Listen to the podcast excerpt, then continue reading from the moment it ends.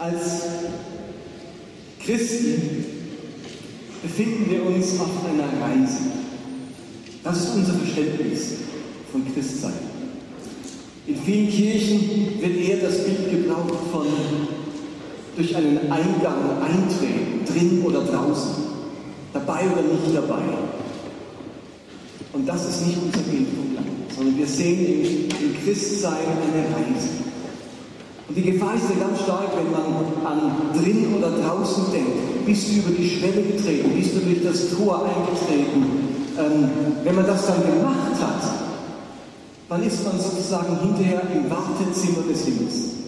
Und da bin ich jetzt und dort kann ich mich ausruhen. Jetzt bin ich ja drin. Und das erzeugt immer wieder Stillstand im Leben.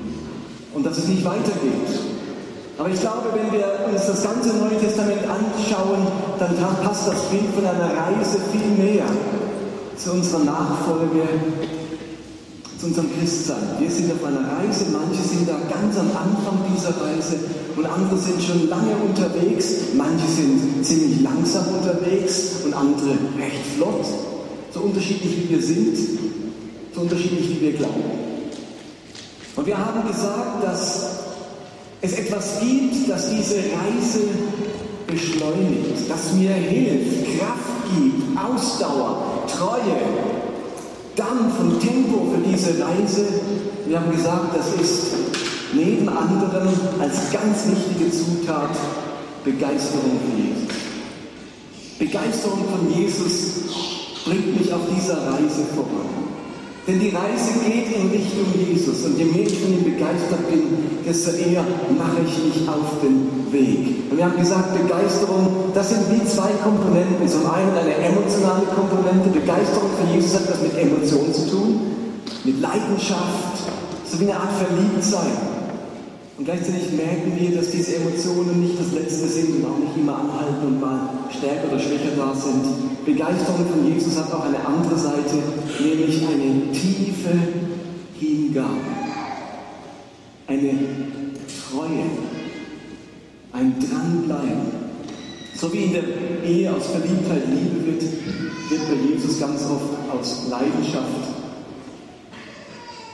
Hingabe und aus Euphorie Treue. Und die nächsten beiden Sonntage beschäftigen wir uns mit etwas, das in dem Wort Begeisterung schon drinsteht. Wir wollen nämlich diese Begeisterung nicht erzeugen, einfach nur aus uns heraus oder weil es ständig was Neues gibt, weil wir hier in der Kirche uns jeden Sonntag überschlagen mit irgendwelchen tollen Ereignissen und ja nach Hause gehen und sagen, Mensch, ich bin begeistert. Wir wollen nicht menschlich, nicht nur menschlich Begeisterung auslösen, sondern vor allem auf das vertrauen, was mehr Potenzial hat, uns zu begeistern als alles andere, nämlich den Heiligen. Wir wollen eine Begeisterung aus dem Geist heraus. Und aus dem Grund möchte ich euch heute ein wenig genauer erklären, wer dieser Heilige Geist ist und wie er mit unserem Leben verbunden ist. Und ich beziehe mich in Teilen meiner Predigt auf einen Vortrag von Professor Siegfried Zimmer über den Heiligen Geist und an der Stelle gleich eine Einladung zu unserem Worthaus 2.0. Am 27. bis 29. Mai kommt Siegfried Zimmer. Wir machen wieder eine Konferenz zu ihm in diesem Jahr in Zusammenarbeit mit ICF Basel. Und obwohl noch keine Werbung da ist, noch keine Flyer, haben sich schon über 16 Leute angemeldet. Man kann auf unserer Homepage sich online anmelden. Wir werden sprechen über das Thema Faszination Jesus. Wie uns der Mann aus Nazareth begeistern kann. Okay, also, wer ist der Heilige Geist? Im Johannesevangelium sagt Jesus etwas sehr Interessantes über den Heiligen Geist. Ich lese euch mal die Stelle vor, Johannes 16 ab Vers 7. Da sagt Jesus, doch glaubt mir, es ist gut für euch, dass ich weggehe. Denn wenn ich nicht von euch wegginge, käme der Helfer nicht zu euch. Wenn ich aber gebe, gehe, werde ich ihn zu euch senden. Doch wenn der Helfer kommt, der Geist der Wahrheit, wird er euch zum vollen Verständnis der Wahrheit führen. Denn was er sagen wird, wird er nicht aus sich selbst heraus sagen. Er wird das sagen, was er hört. Und er wird euch die zukünftigen Dinge verkündigen. Er wird meine Herrlichkeit offenbar, offenbaren. Denn was er euch verkünden wird, empfängt er von mir. Jesus macht hier die erstaunliche Aussage, dass es für die Jünger gut ist, wenn er weggeht. Das Beste für sie, wenn er jetzt weggeht. Und im ersten Moment, wenn man das so liest, oder auch als, anstelle der Jünger hätte ich gesagt, du bist ja verrückt, was kann besser sein als du? Du solltest immer bei uns bleiben. Und denkt an Petrus, der am liebsten für Jesus eine Hütte gebaut hätte, da auf dem Berg, dass er immer bei uns bleibt. Warum ist es gut, wenn Jesus geht?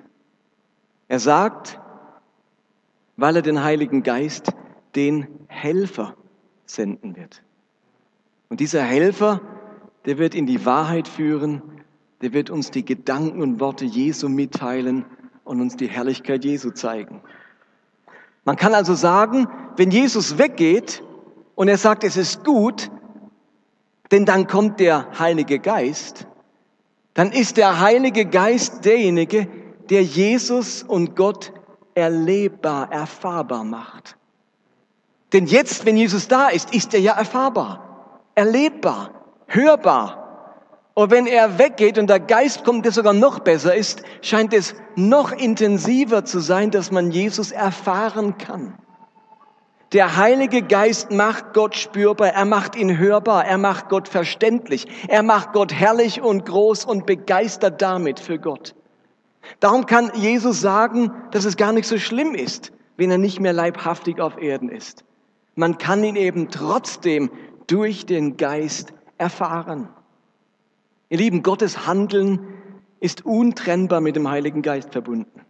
Gott handelt durch den Heiligen Geist.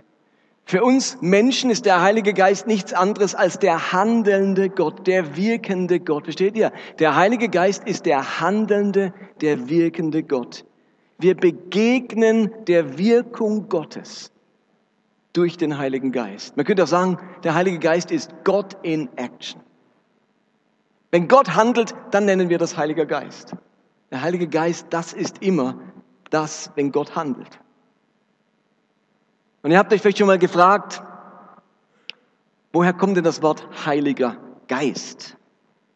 Egal, ob wir sagen Heiliger Geist oder Geist Gottes oder Geist Jesu oder Geist der Wahrheit, der zentrale Begriff ist ja das Wort Geist.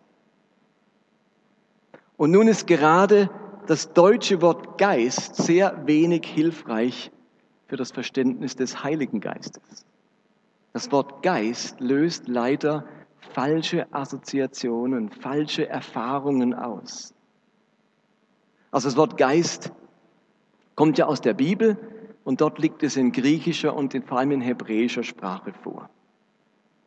Relativ bald wurde dann die Bibel ins Lateinische übersetzt, die sogenannte Vulgata, und das wurde zur Standardbibel der Kirche.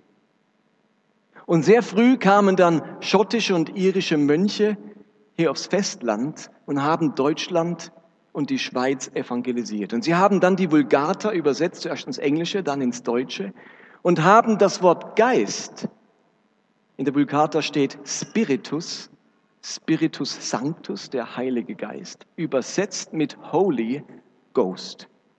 Und von dem Wort Ghost kommt dann das deutsche Wort Geist. Okay? Das ist die Etymologie des Wortes Geist. Aber das biblische Wort Geist hat einen ganz anderen Erfahrungshintergrund als das deutsche Wort Geist. Dieses Wort Geist löst bei uns nämlich ganz andere Vorstellungen und Bilder aus. Entweder wir denken an einen Geist, aus einem Gruselfilm, entsprungen aus der Totenwelt, ein Gespenst halb durchsichtig, das durch Wände geht und Menschen Angst macht. Das ist so das, was wir uns unter Geist vorstellen. Oder wir denken an Geist im Sinne von Intellekt, Denken, Bewusstsein. Also Geist im Unterschied zur Materie. Geist so als etwas Philosophisches, Abstraktes, nicht Greifbares, nichts Handfestes. Wenn man sagt so, ist ein heller Geist, ist ein wacher Geist, so als, als so ein Schlauberger. Also als wäre Geist so der Verstand irgendwie. Das biblische Wort für den Geist hat aber völlig andere Bedeutung, völlig anderen Hintergrund. Es ist das hebräische Wort Ruach, griechisch Pneuma. Pneuma, Pneu. Werdet gleich merken, warum das in der Schweiz Pneu heißt. Ruach, das ist ein sogenanntes onomatopoetisches Wort. Onomatopoetisches Wort. Das ist wichtig. Wir haben diese onomatopoetischen Wörter auch im Deutschen. Sagt alle mal onomatopoetisches Wort. Schon Zungenbrecher. Das musste ich eine Weile üben, dass ich es fehlerfrei sage.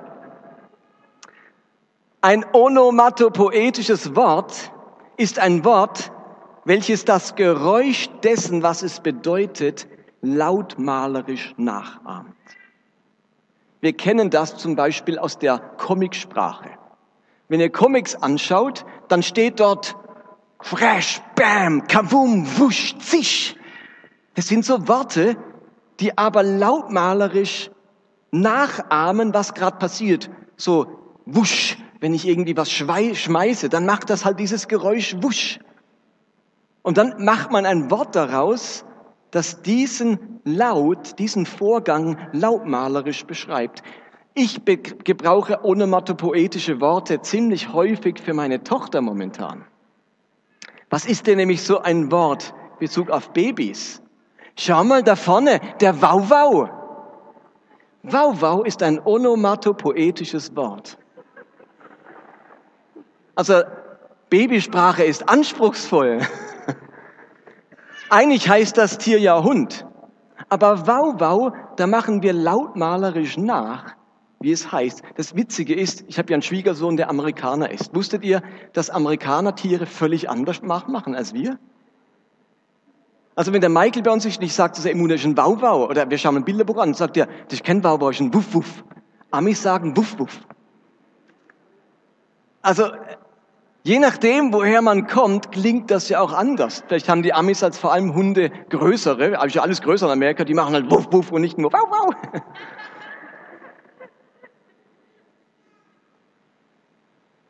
Lautmalerisch klang dieses Wort Ruach, jetzt müsst ihr gut aufpassen, nämlich wie einatmen und ausatmen.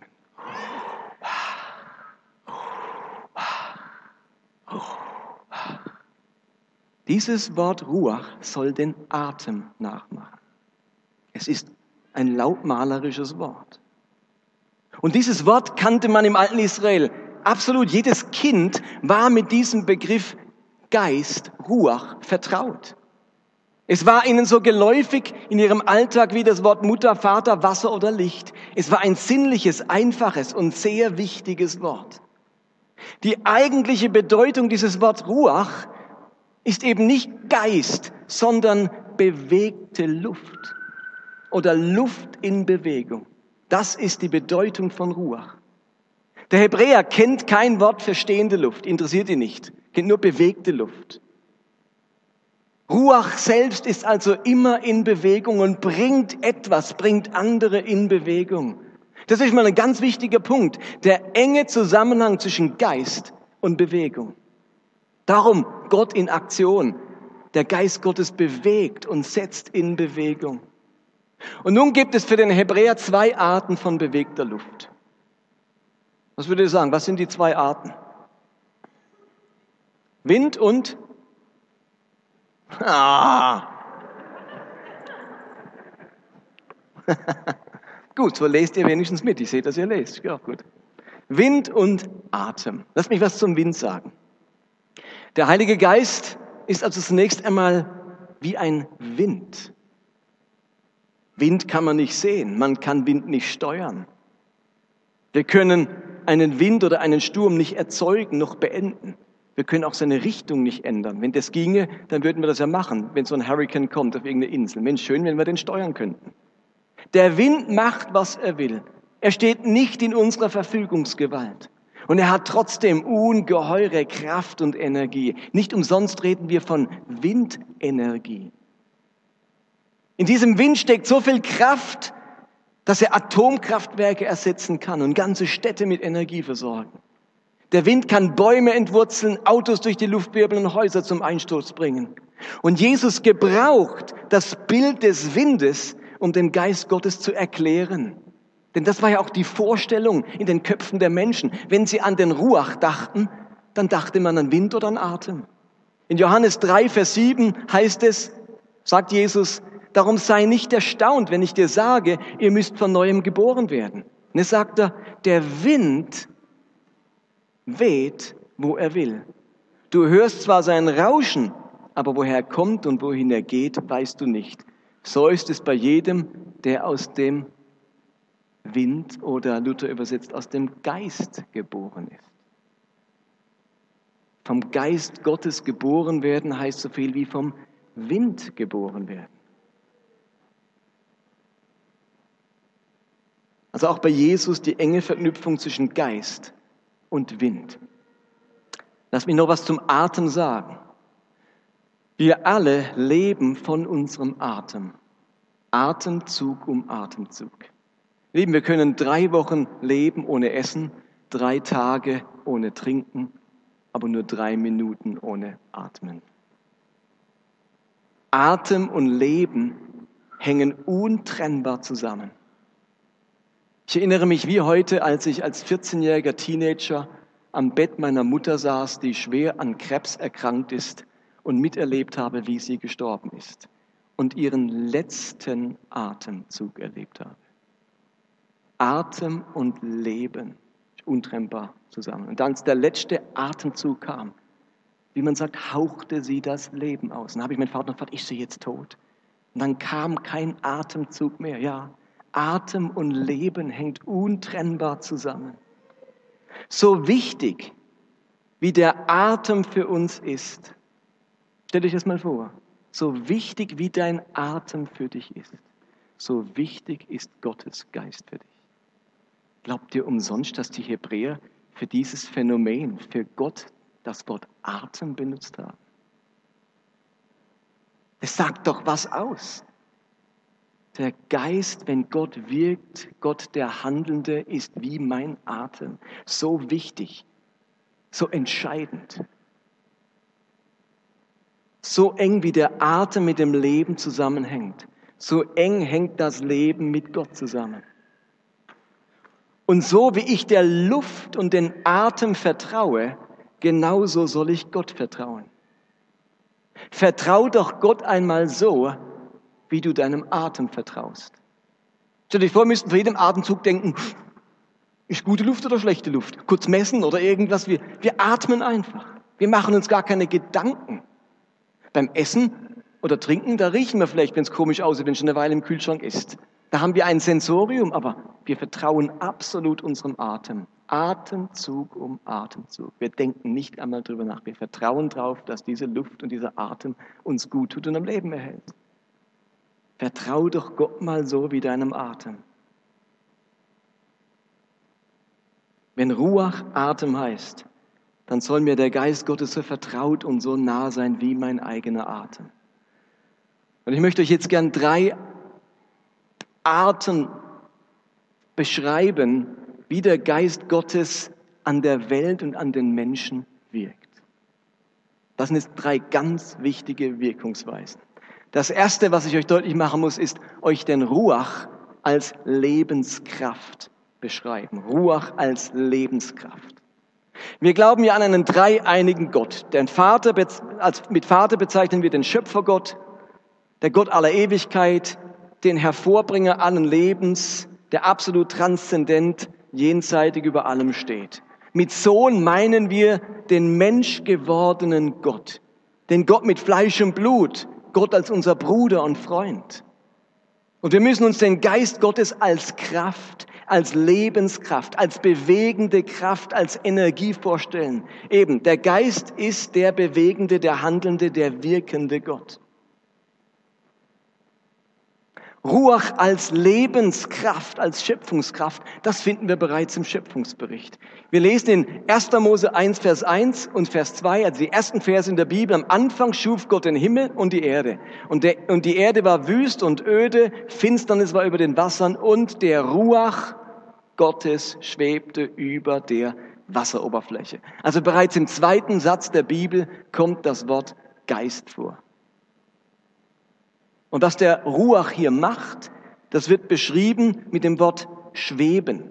An anderen Stellen wird das gleiche Wort mit zittern übersetzt. Das ist so ein Bild, als würde der Geist wie ein Vogel über dem Wasser brüten und etwas ausbrüten und dann beginnt die Schöpfung.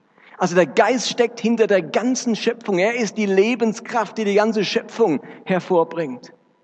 Bei der Erschaffung des Menschen lesen wir dann in 1. Mose 2, Vers 7, da formte Gott, der Herr, aus der Erde den Menschen und blies ihn den Atem des Lebens in die Nase. So wurde der Mensch lebendig.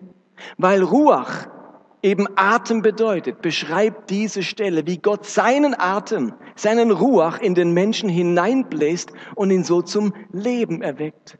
Gott bläst seinen Ruach und Menschen werden lebendig. Aus toter Materie wird Leben.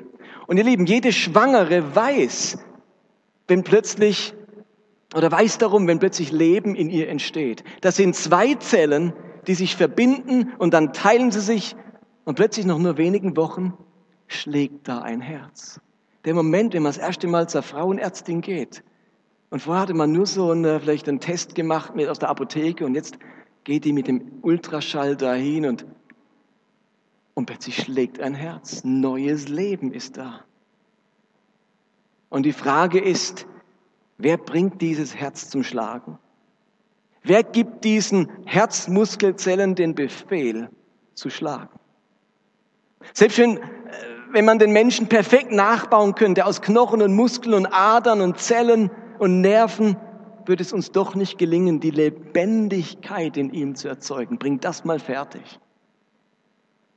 Im Psalm 33 lesen wir, durch das Wort des Herrn wurden die Himmel erschaffen, das Heer der Sterne durch den Atem oder Hauch seines Mundes, Ruach. Im Psalm 104 steht, schickst du aufs Neue deinen Atem, Ruach, so entsteht wieder Leben, du erneuerst das Gesicht der Erde. Auch hier steht für Atem unser Wort Ruach, Geist. Und in Hiob 33, Vers 4 steht, Gottes Geist hat mich geschaffen. Der Atem des Allmächtigen hat mir das Leben geschenkt.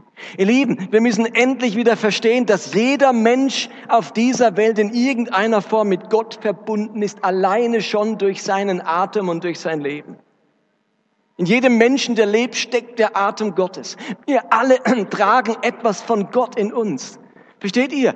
Jeder, der lebt, hat das Leben von diesem Ruach in uns allen, wenn du lebendig bist und du hier sitzt, kannst du dich von mir jetzt kurz kneifen, ob du lebst, aber wenn du es merkst, du lebst, dann liegt es daran, dass etwas von Gott in dir ist.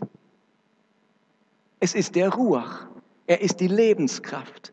Und Lieben, die Sündenfalltheologie, die hat tragischerweise ausgelöst, dass wir diesen Gedanken haben, dass alle Menschen komplett getrennt sind von Gott und keinerlei Warnung, Wahrnehmung Gottes haben. Und diese Sicht macht es uns so schwer, das Gute und das Göttliche in anderen Menschen zu sehen, das Verbindende unter den Religionen zu entdecken. Und so hat das Christentum über Jahrhunderte hinweg mehr zur Spaltung und zur Trennung und zu Kriegen beigetragen, als zur Versöhnung und zur Verbindung, Verbinden, Verbindung und zur Einheit. Wir sollten uns bewusst machen, dass wir alle Geschöpfe und Kinder des Windes sind, Kinder des Atems Gottes. Und als Christen ist natürlich noch viel mehr Ruach in uns dazugekommen. Aber wir sollten diesen Atem Gottes in allen Menschen als Anknüpfungspunkt sehen für unsere Begegnung mit ihnen. Alles, was atmet, ist in irgendeiner Form verbunden mit Gott. Darum kann der Psalmist sagen, alles, was Atem hat, lobe den Herrn. Alles, was Atem hat, lobe den Herrn. In diesem Sinne spendet der Atem Gottes, der Geist Gottes, also biologisches Leben bei der Schöpfung, aber in gleicher Weise spendet der Atem Gottes auch geistliches Leben. Er ist auch Lebenskraft, geistlich gesehen. Jesus macht etwas ganz Spannendes am Schluss nach seiner Auferstehung mit den Jüngern. Jeder Jude hat natürlich diese Geschichte aus Genesis im Kopf.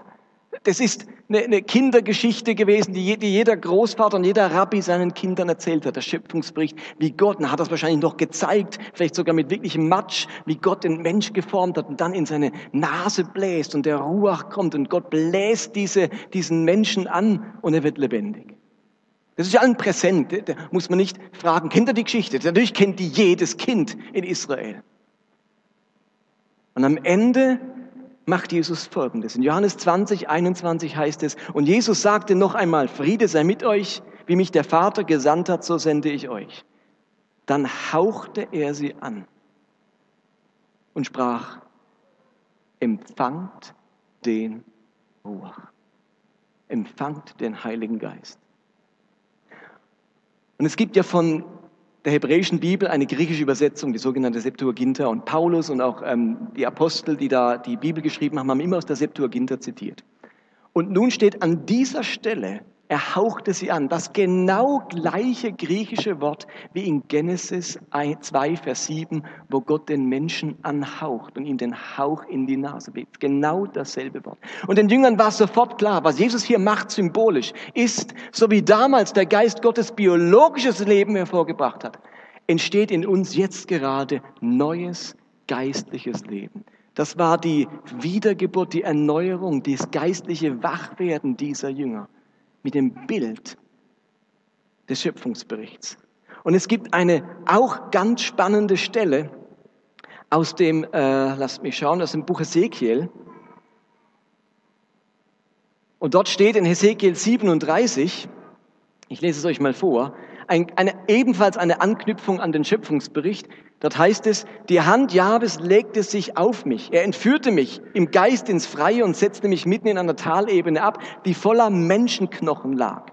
Dann fragte er mich, Menschensohn, werden diese Knochen wohl wieder lebendig? Mein Herr, Jahwe, du weißt es, erwiderte ich. So spricht Jahwe, der Herr, zu diesen Knochen. Passt auf, ich bringe Atem und Geist in euch, dass ihr lebt. Steht hier Atem und Geist, steht es eine Wort Ruach. Ich lege Sehnen an euch, lasse Fleisch über euch wachsen und überziehe euch mit Haut. Dann gebe ich meinen Ruach in euch, dass ihr lebt. Ihr sollt erkennen, dass ich bin, der ich bin, Jahwe. Das sagte er zu mir, weissage dem Geist Menschensohn, weissage und sprich zu dem Geist, so spricht Jahwe der Herr, komm von den vier Wänden her, du Lebensgeist, und hauche diese Erschlagenen an, das Leben in sie kommt. Ich weissagte, wie mir befohlen war, da kam der Lebensgeist in sie, sie wurden lebendig und standen auf. Es war ein riesiges Heer. Das ist Ruach, Lebenskraft. Das Bild taucht immer wieder auf. Und es hat erstmal noch gar nichts mit Christen zu tun. Es ist ein Schöpfungsprinzip. Alle Menschen wurden lebendig durch diesen Ruach. Und wir Christen wurden geistlich lebendig durch diesen Ruach.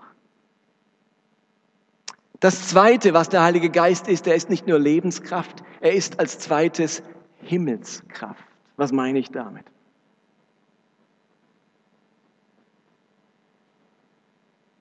Neben dem, dass der Ruach Lebenskraft ist, der allem das Leben spendet, erleben Menschen in der Bibel auch eine intensivere Erfüllung mit dem Ruach Gottes. Sie erleben Ruach als das, was die Kraft und Macht und das Reden des Himmels in diese Welt und in das Leben bringt. Es waren besonders die Propheten aus der Frühzeit Israels, die in dieser Weise den, Gottes, den Geist Gottes erlebt haben als Himmelskraft. Wenn der Geist als Lebenskraft eher dem Bild des Atems entspricht, Gott haucht ja seinen Atem in, den, in diesen Atem und er wird lebendig, dann entspricht der Geist als Himmelskraft mehr der Vorstellung eben vom Wind. Und so wird es dann in der Bibel auch beschrieben. Da kommt der Geist wie ein Windstoß über Menschen, wie ein Sturm. Menschen werden ergriffen, gepackt, regelrecht überfallen von diesem Ruach. Menschen fangen an zu zittern, sie geraten in Verzückung, in Ekstase. So haben das die frühen Propheten erlebt. Da hat dich der Geist erwischt wie ein Windstoß. Du wusstest gar nicht, was mit dir passiert. Flutsch, packt dich der Geist und du wirst zum Propheten. Da gibt es zum Beispiel im Alten Testament die Richter, Gideon der ein Feigling war und der dann von Gottes Geist ergriffen wird und zum großen Helden wird. Und die Kraft des Himmels kommt plötzlich ins Leben von diesem Gideon. Es heißt in Richter 6, da wurde Gideon vom Geist des Herrn ergriffen. Er blies das Horn und rief die Männer der Sippe Abiesa auf, ihm zu folgen, und dann wurde ein großer Kriegsmann. Oder von Simson heißt es in, Römer, äh, in Richter 14, Simson wurde vom Geist des Herrn ergriffen er zerriss den Löwen mit bloßen Händen, als wäre es eine kleine Ziege. Immer wieder, die frühen Propheten werden ergriffen und vielleicht die extremste Story erlebt König Saul. Ihr müsst euch vorstellen, Saul ist König, ist aber von Gott bereits äh, verworfen worden. David wurde bereits als neuer König heimlich gesalbt und befindet sich auf der Flucht vor Saul. Und nur um eine Haaresbreite gelingt es David, vor Saul zu fliehen. Und Saul sendet seine Boten und seine Soldaten hinter David her, um ihn zu fangen. Und diese Boten, diese Soldaten treffen dann auf eine Gruppe von Propheten, die gerade der Ruach ergriffen hatte. Und dann heißt es in 1 Samuel 19, als die Boten dort ankamen, waren alle Propheten in Ekstase und Weissagen unter der Leitung Samuels. Kaum sahen die Boten Sauls die Propheten, kam der Geist Gottes über sie, so dass sie auch in Ekstase gerieten und prophetisch zu reden begannen. Die waren eigentlich auf der Reise zu David, um den zu fangen. Und jetzt treffen sie auf die Propheten, geraten gerade in Ekstase. Als Saul davon erfuhr, schickte er sogleich andere Boten nach Rama. Doch es ging ihnen nicht anders als den ersten. Schließlich machte sich Saul selbst auf den Weg. Schon auf dem Weg dorthin kam Gottes Geist auch auf Saul. Er geriet in Ekstase wie die Propheten und erreichte so ihre Siedlung in Rama. Dort zog er sein Obergewand aus, tanzte vor Samuel umher und weissagte, bis er schließlich hinfiel. Den ganzen Tag und auch diese ganze folgende Nacht blieb er nackt am Boden liegen. Durch dieses Ereignis entstand die Redensart, gehört Saul auch zu den Propheten. Welch seltsame Geschichte. Die Kraft des Himmels kommt wirklich wie ein Wind über alle, die in seine Nähe kommen. Und so wie man den Wind nicht von sich fernhalten kann, konnte Saul und auch seine Männer nicht den Ruach Gottes von sich fernhalten. Er kam über sie und sie gerieten in Ekstase. Das hat was wirklich Ekstatisches an sich, der Heilige Geist als Himmelskraft. Und wisst ihr was? Das geschah nicht nur mit den frühen Propheten. Wir haben genau so einen Bericht im Neuen Testament. Dieser Bericht ist schon so wichtig, dass wir sogar einen Feiertag daraus gemacht haben. Aber auch da kam der Geist wie ein Wind auf die Versammelten und sie haben sich so gebärdet, dass alle dachten, sie sind betrunken. Lese euch den Vers vor, Apostelgeschichte 2. Als der Pfingsttag gekommen war, waren sie allen an einem Ort beieinander und es geschah plötzlich ein Brausen vom Himmel wie von einem gewaltigen Wind und erfüllte das ganze Haus, in dem sie saßen. Und es erschien ihnen Zungen zerteilt wie von Feuer und er setzte sich auf jeden von ihnen. Und sie wurden alle erfüllt vom Heiligen Geist und fingen an zu predigen in anderen Sprachen, wie es der Geist ihnen gab, auszusprechen. Auch hier werden die Jünger regelrecht überfallen vom Heiligen Geist und das äußere Zeichen ist interessanterweise ein gewaltiger Wind. Himmelskraft ist der Geist als Wind, Lebenskraft ist der Geist als Atem. Und ganz explizit sagt Jesus das sogar, was das Pfingsten Himmelskraft ist. Er kündigt nämlich in Lukas 24 Pfingsten an und sagt, es wird was geschehen. Wartet in Jerusalem, es wird was passieren. Und er sagt, Lukas 24, 49, und nun werde ich euch den Heiligen Geist senden, wie mein Vater es versprochen hat. Ihr aber bleibt hier in der Stadt, bis der Heilige Geist kommt und euch mit Kraft aus dem Himmel erfüllen wird. Ihr Lieben, das ist eine der Aufträge des Heiligen Geistes. Er schenkt Leben, aber er schenkt auch die Kraft aus dem Himmel. Und plötzlich haben diese Jünger Vollmacht und sind in der Lage, Dinge zu tun, die eben nur der Himmel tun kann. So wird Reich Gottes gebaut, wenn die Kraft des Himmels kommt. Das macht der Heilige Geist. Wir brauchen es, ihr Lieben, immer wieder vom Geist Gottes so gepackt, so ergriffen zu werden wir brauchen immer wieder eine neue Dosis Kühnheit und Weisheit und Power. Ihr dürft nicht denken, dass dieses starke Wehen des Geistes ein einmaliges Erlebnis war, dass die, denn die den wie in der Tasche hatten, den Geist. Es vergehen nur drei Kapitel, zwei Kapitel.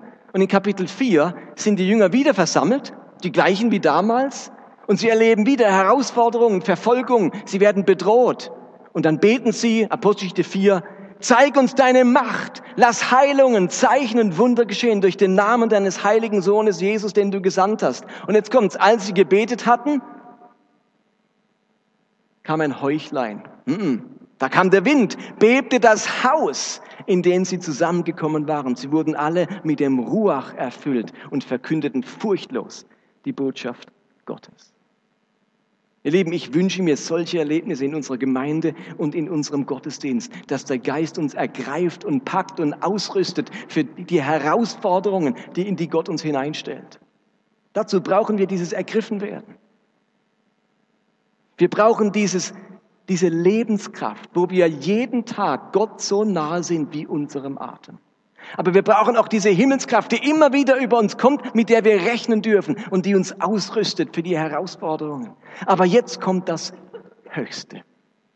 Das dritte, Ruach als Liebeskraft.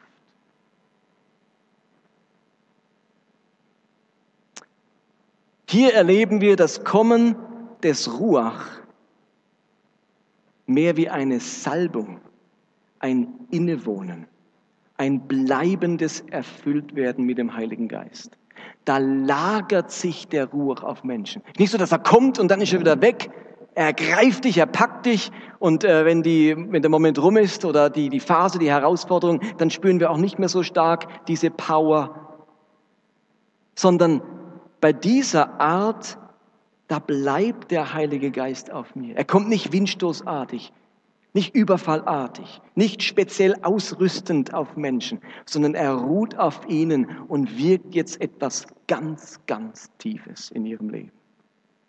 Wir finden diese Art der Geistausgießung weniger bei den frühen Propheten als vielmehr bei den späten Propheten. Die späten Propheten erleben nicht mehr solche ekstatischen Verzückungen und so, die sprechen von etwas anderem. In besonderer Weise macht das der Prophet Jesaja. In Jesaja beschreibt, Jesaja beschreibt, wie der Ruach Gottes vor allem auf den künftigen Messias kommen wird. Und wie dieser Messias mit Ruach gesalbt wird und der Ruach auf ihm ruhen wird. So heißt zum Beispiel in Jesaja 11, aus Isais Stumpf wächst ein Spross. Aus seinen Wurzeln schießt ein neuer Trieb. Auf ihm wird ruhen der Ruach Jahwes der Ruach der Weisheit und des Verstandes, der Ruach des Rates und der Kraft, der Erkenntnis und der Ehrfurcht vor Jahwe. Und man merkt, hier geht es plötzlich um ganz andere Dinge. Hier geht es um tiefe Charaktereigenschaften, Dinge wie Weisheit, Erkenntnis, Gottesfurcht. Und dann gibt es eine weitere Stelle im Propheten Jesaja, nämlich in Kapitel 61. Und die wird dann bei Jesus im Neuen Testament aufgegriffen, und zwar bei seiner ersten Predigt, die er in seiner Heimatsynagoge in Nazareth hält. Also Jesus predigt zum ersten Mal in seiner Heimatsynagoge oder predigt oder liest. Und es heißt dann in Lukas 4, so kam Jesus auch nach Nazareth, wo er aufgewachsen war. Am Sabbat ging er, wie er es gewohnt war, in die Synagoge. Er stand auf, um aus der Schrift vorzulesen. Und man reichte Jesus die Buchrolle des Propheten Jesaja. Er rollte sie auf und las die Stelle, an der es heißt, und jetzt wird aus Jesaja zitiert: Der Geist des Herrn ruht auf mir, denn der Herr hat mich gesalbt er hat mich gesandt mit dem Auftrag, den Armen gute Botschaft zu bringen, den Gefangenen zu verkündigen, dass sie frei sein sollen, den Blinden, dass sie sehen werden, den Unterdrückten die Freiheit zu bringen und ein Ja der Gnade des Herrn auszurufen. Jesus rollte die Buchrolle zusammen und gab sie dem Synagogendiener zurück. Er setzte sich, alle in der Synagoge sahen ihn gespannt an. Er begann zu reden. Heute hat sich dieses Schriftwort erfüllt, sagte er zu ihnen. Ihr seid Zeugen. Ihr müsst euch das so vorstellen. Im Sabbatgottesdienst wurden immer zwei Texte vorgelesen. Ein Text war immer aus der Tora, aus den fünf Büchern Mose. Das war festgelegt. Ein festgelegter Abschnitt, sodass man in einem Jahr in der Synagoge die ganze Tora durchgelesen hatte. Der zweite Text stammte immer aus den Propheten. Und der Vorleser des Tages durfte selbst wählen, welche Stelle er nimmt. Jesus sucht nun in der Jesaja-Rolle genau diese Stelle, ganz bewusst. Der hat nicht gesagt, oh, schlagen wir mal auf, uh, du, bing, ah, nehmen wir doch die. Jesus wusste ganz genau, welche Stelle er nehmen will. Und an dieser Stelle kommt der Geist, um auf jemanden zu ruhen und ihn zu befähigen, den Armen, den Gefangenen, den Kranken, und den Unterdrückten die Liebe, das Erbarmen und die Gnade Gottes zu bringen. Hier bringt der Ruach die ganze Kraft der Liebe Gottes in die Welt hinein. Und Jesus bezieht diesen Text nun auf sich. Jesus selbst findet sich in diesem Text. Hier haben sich ein Text und eine Person gefunden. Ihr Lieben, bei dieser Art des Geistempfangs, wo Menschen in ganz intensiver Weise vom Ruach Gottes erfüllt werden, ja sogar lebenslang der Geist auf ihnen ruht, Da finden wir die tiefe Veränderung ihres Wesens. Es wird dort die Liebe, die Gerechtigkeit und die Barmherzigkeit Gottes sichtbar. Menschen, ihr Lieben, Menschen, die viel mit dem Geist Gottes in Berührung sind, die werden barmherzig. Wer den Ruach bleibend in sich trägt, ihr Lieben, der kennt keine wichtigen Aufgaben im Leben als Lieben, Gerechtigkeit üben und Barmherzigkeit weitergehen. Das ist wichtiger als Beruf, Karriere, Geld und Vergnügen. Hier ordnet der Ruach meine Prioritäten neu. Wenn er auf mir ruht, wenn ich ihn in mir habe, dann weckt er die Kraft der Liebe in mir. Diese Liebe und dieses Erbarmen zeichnet die Träger des Geistes aus. Die Traurigen, die Weinenden, die Zerbrochenen, die Elenden wahrzunehmen, ernst zu nehmen, mit ihnen, ihnen mit Erbarmen zu begegnen. Das ist die Hauptwirksamkeit des Ruachs. Ihr Lieben, wenn wir den Geist wollen, dann wollen wir sein Leben. Wir wollen die Himmelskraft. Aber er kommt vor allem zu uns und bleibt bei uns um uns die Kraft der Liebe und des Erbarmens zu vermitteln.